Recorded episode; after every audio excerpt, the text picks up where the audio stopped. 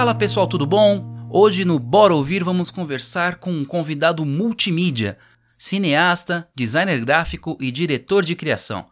Hoje atua fortemente no mercado digital. Estamos aqui com Cláudio Beck. Fala Cláudio, tudo bom? E aí pessoal, muito obrigado pela oportunidade. Obrigado, Vini, por me convidar para o programa. Cara, grande prazer estar aqui junto com vocês. Ô, Claudião, prazer é nosso, cara. Muita, muita coisa bacana pra gente conversar hoje aqui no Bora Ouvir. Muito legal, cara. E me fala uma coisa, Claudião, você começou a sua trajetória lá atrás com cinema. O que te fez estudar cinema? Qual foi o, o gancho que, que te pegou aí, cara, nessa estrada? Então, Vini, é muita bondade sua me chamar de cineasta, cara. Fico até lisonjeado, mas eu passo muito longe disso. Uhum. É, eu estudei cinema nos Estados Unidos, minha primeira formação foi em cinema. É, eu posso dizer que hoje eu sou um, um diretor frustrado porque adoraria trabalhar com cinema, mas enfim, eu fui seguindo alguns caminhos e não é bem isso que eu faço hoje em dia. Certo. É, apesar de que essa minha paixão pelo cinema está permeada em todo tipo de trabalho que eu faço. Eu sempre trago um pouco do toque cinematográfico é, em todas as peças que eu ajudo a criar, até na própria filosofia, quando eu tento colocar um pouco do, do conteúdo é, nas minhas produções, nas minhas criações. Então sempre tem um toquinho do cinema ali que dá aquele brilho a mais. E isso daí tem contribuído muito. Então eu comecei, tive essa paixão pelo cinema, sempre gostei de assistir filmes, sempre achei tudo muito mágico, né? Uhum. Como é que a gente consegue ficar mais de duas horas sentado na cadeira olhando para uma tela e aquilo acabar inspirando a gente, né? É, o fato de contar histórias, você ter os personagens, você se identificar com aquilo. Então, assim, é tudo, é, é, tudo muito rico dentro de um filme. Você tem as imagens que são muito ricas, você tem a, a trilha sonora, que é muito rica, você tem o roteiro, que é muito rico. Então, é um conjunto de fatores trabalhando juntos para poder transformar a pessoa que está ali assistindo. Eu tenho certeza que todo mundo tem um ou mais filmes preferidos Sim. e que certamente mudaram a vida das pessoas e o, o, o filme, né, o cinema, também é uma forma de educação, ajuda as pessoas a entenderem melhor certos pontos, traz informação, educa as pessoas. É, muitas vezes tem, tem gente que não tem acesso a uma boa educação em casa ou uma boa educação na escola e muitas vezes os filmes acabam fazendo esse papel. E também tem um outro lado, né? Os filmes também podem contribuir para estragar alguns valores, trazer algum tipo de educação equivocada, trazer é, ideais também. Enfim, o, o, filme tem esse poder, né? Então eu sempre respeitei muito, sempre gostei demais e eu tive uma vontade muito grande de querer aprender como é que se faz os filmes, como funcionam os filmes. E eu tive essa oportunidade de poder estudar e descobrir que é um mundo muito grande, cara. Tem tantos segredos lá dentro, tem tanta coisa bacana, cara, que é, é incrível, assim. E eu, como falei, né, é, me sinto um, um, diretor frustrado por não poder trabalhar com isso. Uhum. Aqui no Brasil, a realidade dos filmes é bem diferente da realidade dos Estados Unidos, que é bem diferente da realidade na Índia, por exemplo, também. Enfim, não me vejo trabalhando com filmes aqui no Brasil. Mas eu me vejo trabalhando em outras áreas que deslancham muito bem, né? E uma delas é a publicidade. É uma porta de entrada, né, cara? O, o cinema e a publicidade, eles sempre estiveram correlacionados no, no decorrer da história, né, cara? É, é um, isso é um fato, né?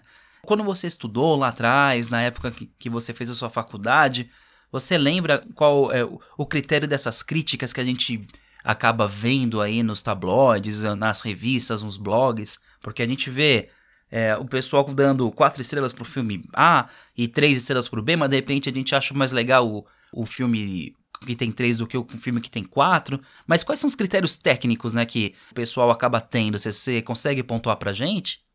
Então, os, os critérios técnicos, eles são em, distintos, mas eles seguem uma linha, né? É, assim como qualquer outra produção, uhum. os filmes, eles fazem parte de uma indústria. E essa indústria precisa se mover todo ano, né? Você tem a indústria do obsoletismo, então os filmes vão ficando velhos, e novos filmes precisam serem feitos, ou às vezes releituras de filmes antigos precisam serem feitos. Uhum. É, é, claro que é, não se deve falar que o filme fica velho. Tem filmes que se tornam clássicos, né? Nunca, nunca vão envelhecer, eles se tornam clássicos.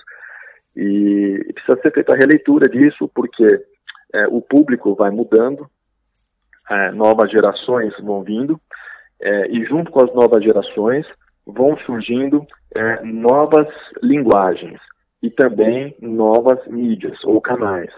Então, antigamente os filmes começavam sem som, depois teve a trilha sonora, depois os filmes eram preto e branco e passaram a ser coloridos, uhum. e depois de filmes coloridos passamos a ter filmes até em 3D. Hoje em dia nós temos filmes em, em qualidade é, HD, né, High Definition, nós já temos a qualidade 4K, uhum. agora está vindo a qualidade 8K. Então vão ser novas tecnologias vão surgindo e isso vai forçando é, a indústria do cinema e se adequando. Mas uhum. os critérios para se poder julgar um filme, eles permanecem praticamente sempre os mesmos, que é atuação, roteiro, produção, trilha sonora, fotografia. E, e como faz parte de uma indústria isso, eu acredito que está fortemente atrelado a algumas, vamos dizer assim, entre aspas, algumas panelas é, que acaba a, acontecendo. Então, assim, os filmes de Hollywood, os grandes filmes de Hollywood, que também são chamados de blockbusters, uhum. é, são os filmes que realmente é, chamam mais atenção e eles são produzidos numa espécie de é, produção em série. É, existem certos padrões de roteiros, existem certos padrões visuais, padrões de atores e atrizes, padrões de beleza, que já são pré-estabelecidos, que o público já entende, já está acostumado e é o que o público espera ver nos próximos filmes que vão surgindo. E isso cai dentro de uma cadeia de produção. E certo. aí, mais ou menos, é possível você planejar um, um, um orçamento para um filme e planejar um, um ROI, né, um Return of Investment, o retorno do investimento em cima é, do filme. É, e algumas vezes nós temos algumas grandes surpresas e algumas vezes nós temos alguns grandes desastres. Uhum. Mas, com o passar do tempo, como eu falei, com novas tecnologias e tudo mais, vai se tornando cada vez mais expressivo e cada vez maior os investimentos, os efeitos visuais, o que se espera dos atores, da produção, dos diretores. Então, pô, a gente teve um, um, um clássico exemplo, foi o filme Matrix, uhum. que é um dos meus filmes preferidos também foi um grande sucesso de bilheterias na época. E revolucionou e, na dizer, época, né, cara? Com os efeitos, foi algo que tem o antes Matrix e depois Matrix, né? É, Matrix foi um divisor de águas. Foi, uhum. demais isso daí. Foi demais. E aí depois as pessoas esperam continuação disso, né? Uhum, então quando é. veio o Matrix 2, quando veio o Matrix 3, apesar de ser é, produções de, de Hollywood é, grandiosas, gigantescas, vamos dizer assim, mas não causa o mesmo efeito que causou no primeiro Matrix. E agora você sabe, né? Nós temos aí para lançar o, o, o, Matrix 4, é, depois de tantos anos do, do, lançamento do primeiro filme. Quer dizer, as pessoas esperam algo muito grande, né? Que, que vai acontecer. E os caras têm meio que uma obrigação de conseguir entregar no mínimo, no mínimo, algo o equivalente ou melhor do que foi o primeiro filme. Então, o desafio ele vai se tornando cada vez maior. Eu concordo, cara. E outra coisa, o a Marvel ela vai passar por isso também, porque eles tiveram um, um up incrível agora com toda a trilogia do, dos Vingadores e tudo mais. Agora eles vão trabalhar com uma, uma reviravolta, um restart né, do, de todas as histórias, algumas se complementando, outras voltando um pouquinho na linha do tempo. O público está esperando muita coisa, porque eles chegaram num ápice que a DC tá correndo atrás desesperadamente e não consegue. Algo que se assemelha um pouco a esse lance do Matrix, né, Cláudio? Então, Vini, é, é, quando você tem uma base de fãs que já está acostumado com um estilo, e aí você vai traduzir para uma nova mídia, por exemplo, sai dos quadrinhos e vai uhum. para o cinema, toda tradução sofre um tipo de ruído. É, só que o público não sabe disso e muitas vezes não, não entende isso daí. E acaba criticando demais. Eu achei o trabalho feito para os Vingadores foi um trabalho fenomenal. Avengers! Assemble. Muito diferente do filme O Demolidor. Não sei se você assistiu o filme ah, Demolidor com Ben Affleck. O antigo, né? É, o Demolidor, ele é da Marvel, o meu herói favorito. Aham. Uhum. E quando eu assisti o filme, cara, eu fiquei puto da vida de, de ver como que os caras fizeram a tradução ali do, do filme. Eu achei péssimo. Mas depois, quando foi, saiu a série do Demolidor pelo Netflix, cara, sem, sem palavras. É, foi assim um dos trabalhos mais lindos que eu já vi de tradução uhum. de uma história em quadrinhos para cinema, para filme. Ficou assim sensacional. Achei Sim. demais como que ficou o trabalho lá. É, outro, outro exemplo que eu posso dar de nem eu e muita gente também não gostou, uhum. quando teve os filmes do Homem-Aranha, principalmente com o Tobey Maguire. E, não sei, é, os, os, três primeiros filmes do Homem-Aranha seguiram numa linha muito mais ou menos. Né? E aí os caras fizeram um reboot disso uhum. e começaram novamente o espetacular Homem-Aranha, agora com outro ator, e estão tentando seguir adiante, né? Mas parece que, eu não sei se é uma impressão minha, mas não sei se os caras não conseguem acertar a veia do negócio. Sim. E a mesma coisa com Batman. É, nós tivemos aí vários Batmans, né, diferentes, até chegar o Christopher Nolan, o diretor, e chamou o, o Christian Bale e fez aquela trilogia do Batman, começando pelo Batman Begins. Uhum. Trouxe um ar muito dark, né, para o filme. Ficou uma coisa bem adulta, bem madura, assim. What the hell are you?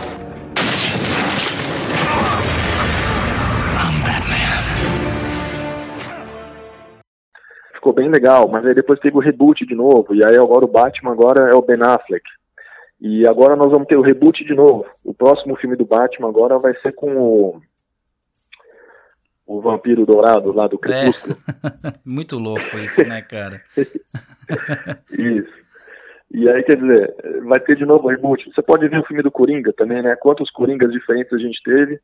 São, é, são traduções de HQs diferentes, por diretores diferentes e para gerações diferentes.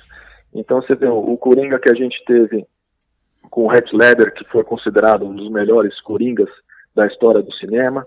Depois a gente teve o Coringa do Esquadrão Suicida, que veio numa pegada completamente diferente.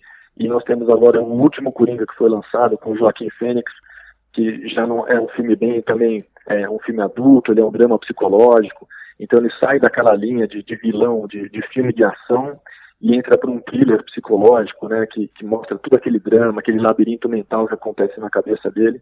Então, assim, são linguagens bem diferentes. O cinema tem justamente essa magia para atingir esses diferentes públicos. Sim, eu concordo contigo. Essa série relacionada ao Esquadrão Suicida, esse Coringa, ele foi um tiro no pé. Eles conseguiram chamar o Will Smith, deixar ele de coadjuvante. Ninguém nem lembra que ele participou do filme. É uma, uma baita mão de obra desperdiçada, né? E aí depois eles retomaram. A Arlequina tomou a, é, a frente da parada, conseguiu dar um respiro para esse lance. Lançaram agora o filme dela, mas com um nome, com viés de marketing totalmente confuso, né? Um nome longo. É, até ouvi, ouvi dizer que isso atrapalhou bastante a, a vendagem do, do, no cinema desse filme e tudo mais. Enfim, né? É, é interessante, né, Vini, que o, o Esquadrão Suicida ele ficou marcado por se tornar mais famoso pela trilha sonora dele é, então. do que pelo filme em si. É, Will Smith, ele é um, um ator, assim, claro, um ator premiado. Adoro o trabalho do Will Smith, acho o cara sensacional. Tudo que ele faz é muito bem feito e, e, a participação dele nesse filme também não poderia deixar de ser assim. Mas você tem razão, a Arlequina acabou chamando mais atenção. Ah, ela é assim. O fogo do meu lombo. A coceira na minha virilha. A primeira, a única, a infame Arlequina. Ah, vem Pudinzinho? Hum. Escuta, você é meu presente para esse lindo garanhão! A ponto de ganhar um, um, filme, né, uma sequência, um filme que chama Aves de Rapina. Uhum. Ela, ela é a estrela do, do filme. E, cara, é interessante que nos bastidores teve, teve muita treta, né, cara, entre os uhum. atores ali. Inclusive no, nesse filme do, do Coringa, o, o atual, com o Joaquim Fênix, e com Robert De Niro também teve tretas fortíssimas entre os dois atores lá dentro, a ponto de um não conseguir olhar na cara do outro, fora das câmeras. Entendi. Mas são pessoas altamente profissionais e trabalham muito bem na frente das câmeras, né? E é engraçado que a Arlequina, ela, ela, ela teve grande dificuldade em interpretar a, a personagem, porque ela achava que a personagem usava roupa de menos, né? Ela se sentia profundamente incomodada com os shorts muito curtos e tudo mais. Uhum. É claro que a gente sabe que essa linguagem visual é um apelo, né? É, é bem apelativo, justamente para conseguir também impulsionar vendas do filme, emplacar legal o filme junto com o público. E tanto é que uma das exigências dela para o filme novo, Aves de Rapina, foi justamente mudar o figurino da, da, personagem. Então você vê que no filme novo dela, ela já, já não tem assim o shortinho curto e tudo mais. E é interessante isso, porque o personagem ganha uma força a ponto de querer mudar a, a, o figurino, a ponto de querer mudar um pouco as características do personagem, é, justamente para conseguir dar prosseguimento, para poder acontecer né, a produção do filme e tudo mais. E é bem interessante isso. É, exatamente, porque chega uma hora que o ator começa a ficar tão grande que ele dá pitaco e ele realmente é ouvido pela, pelos diretores, porque realmente é uma opinião relevante, é a cara dele que tá ali, né, cara? Ele precisa também se impor. Isso é bem legal, cara. Eu acho que a força dos heróis no cinema acabou sendo algo bem maior depois dos Vingadores. Acho que a trilogia do Wolverine também deu bastante força. Eu, eu achei muito legal aquele filme do Logan, né? O, o desfecho que eles fizeram. É, é, um filme que não foi tão badalado, mas eu acho que ele, ele é até mais forte do que o Pantera Negra, por exemplo, na minha opinião. E assim, é um outro viés, é muito mais violento. Se você desse pro Tarantino fazer aquele Logan lá, seria algo algo digno, né, de, de academia e tal, mas enfim, né, cara, é, é, eu acho que foi bem bacana, foi outro um outro lado assim da Marvel que eles ficam batendo. E essa briga, né, entre Sony e Disney agora também, que a gente fica meio que você sabe para onde olhar, né, Cláudio? Cara, com certeza. E você vê que herói tem para tudo quanto é tipo, gosto e público. E precisa ter, né? Essa uhum. diversidade. Pantera Negra, ele é um herói negro. Você vê que toda a história dele é, gira em torno da comunidade negra. Então, assim, precisa ter um representante bom para esse tipo de público. Assim também como a gente tem o Deadpool, que ele é o, o famoso anti-herói, né? Uhum, é um cara sim. que debochado, agressivo, quer dizer, uma violência gratuita ali que chega a ser cômica, né? De, de, de, tão absurdo que é a violência que acontece lá e como ele leva com naturalidade. Então também existe um público que consome e gosta é, desse tipo de linguagem. E assim, assim é, tem, tem né, os vários heróis diferentes, os heróis com ideais nobres. Por exemplo, nós temos o Thor, que segue nessa linha. Nós temos o Capitão América, que representa um símbolo muito forte também do patriotismo. Na mesma linha, nós temos aí do pro público feminino, tem a, a Mulher Maravilha, que representa bem também esse nicho. É, enfim, você vai aos poucos percebendo né, os diferentes públicos e a gente tem heróis que representam e que são desenhados e construídos para cada um desses públicos diferentes. E hoje em dia a gente percebe muito essa força da diversidade que a gente vem entendendo nas séries também. Por exemplo, Supergirl que tá passando. Então sempre tem mulher com mulher, homem com homem. No Flash também tem algum, algumas nuances disso daí. É, é algo que era impensável de uns tempos para cá. E o legal é que, que tá começando a ser algo simples de, de se falar. É encarado com mais naturalidade também. É, ninguém fica torcendo tanto o nariz. Eu assisti um desenho ontem, um desenho da Disney que tava no, no Amazon Prime. Assisti com a minha filha e tal. Teve uma personagem lá que era um. Tipo uma, uma monstra ali e tal.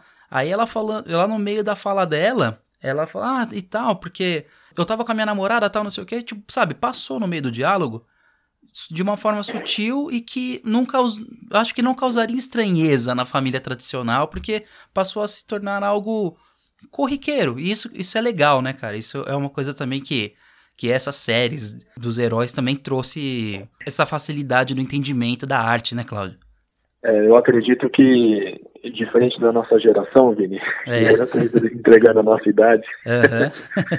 eu acredito que essa geração mais nova está recebendo realmente de uma maneira mais natural encarar essas relações homoafetivas de um ponto de vista mais prático, vamos dizer assim. Sim, né?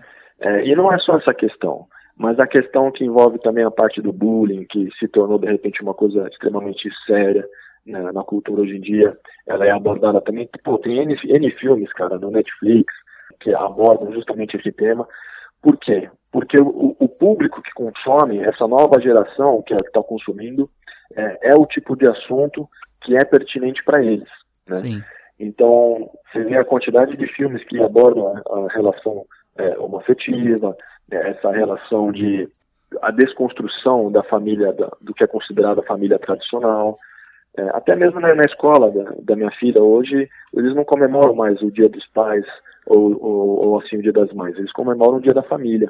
Então, isso daí mostra que a cultura está mudando. Uhum. E é uhum. claro que isso daí acaba sendo representado é, nos filmes, né, na cultura do cinema, vai, acaba sendo representado isso daí.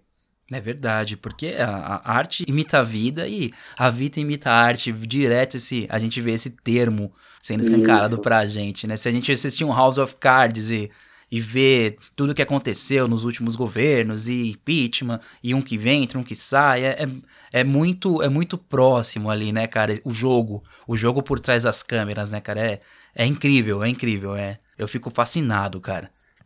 Bom, galera, então aqui a gente vai encerrando essa primeira parte do nosso podcast aqui com o Claudio Beck. Quem curtiu até agora o podcast, tenho certeza que vai curtir ainda mais a segunda parte. Depois a gente vai conversar um pouco sobre as influências do cinema dentro do marketing da publicidade. Esse novo mundo digital que a gente vem vivendo é algo realmente muito legal, muito legal mesmo da gente discutir aqui. Valeu, então é isso. Bora ouvir então a segunda parte desse episódio. Valeu, gente, até mais.